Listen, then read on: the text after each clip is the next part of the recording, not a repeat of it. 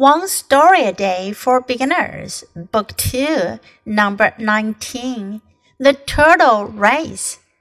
Sea turtles lay their eggs on land.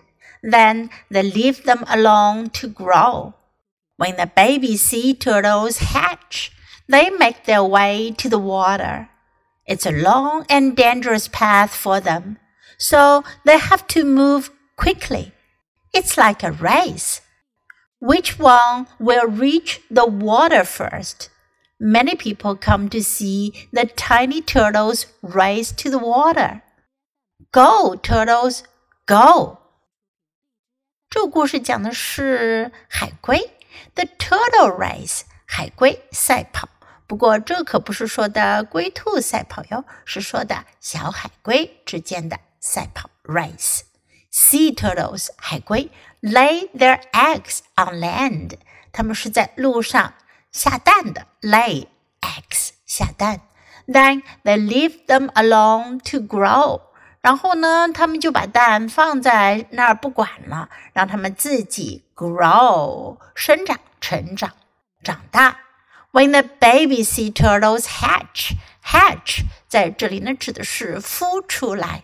当 海龟宝宝孵出来的时候呢，they make their way to the water，它们就往水的方向跑啦。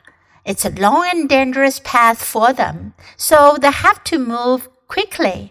对于海龟宝宝们来说，这条路又长又危险，所以呢，他们必须快速的移动，迅速的移动。It's like a race，就像赛跑一样。Which one will reach the water first？谁会第一个到达水边呢 ？Many people come to see the tiny turtles race to the water. 很多人会来观看小海龟宝宝比赛跑去海边。Go turtles, go! 加油啊，小海龟，加油！Now listen to the story once again. The turtle race.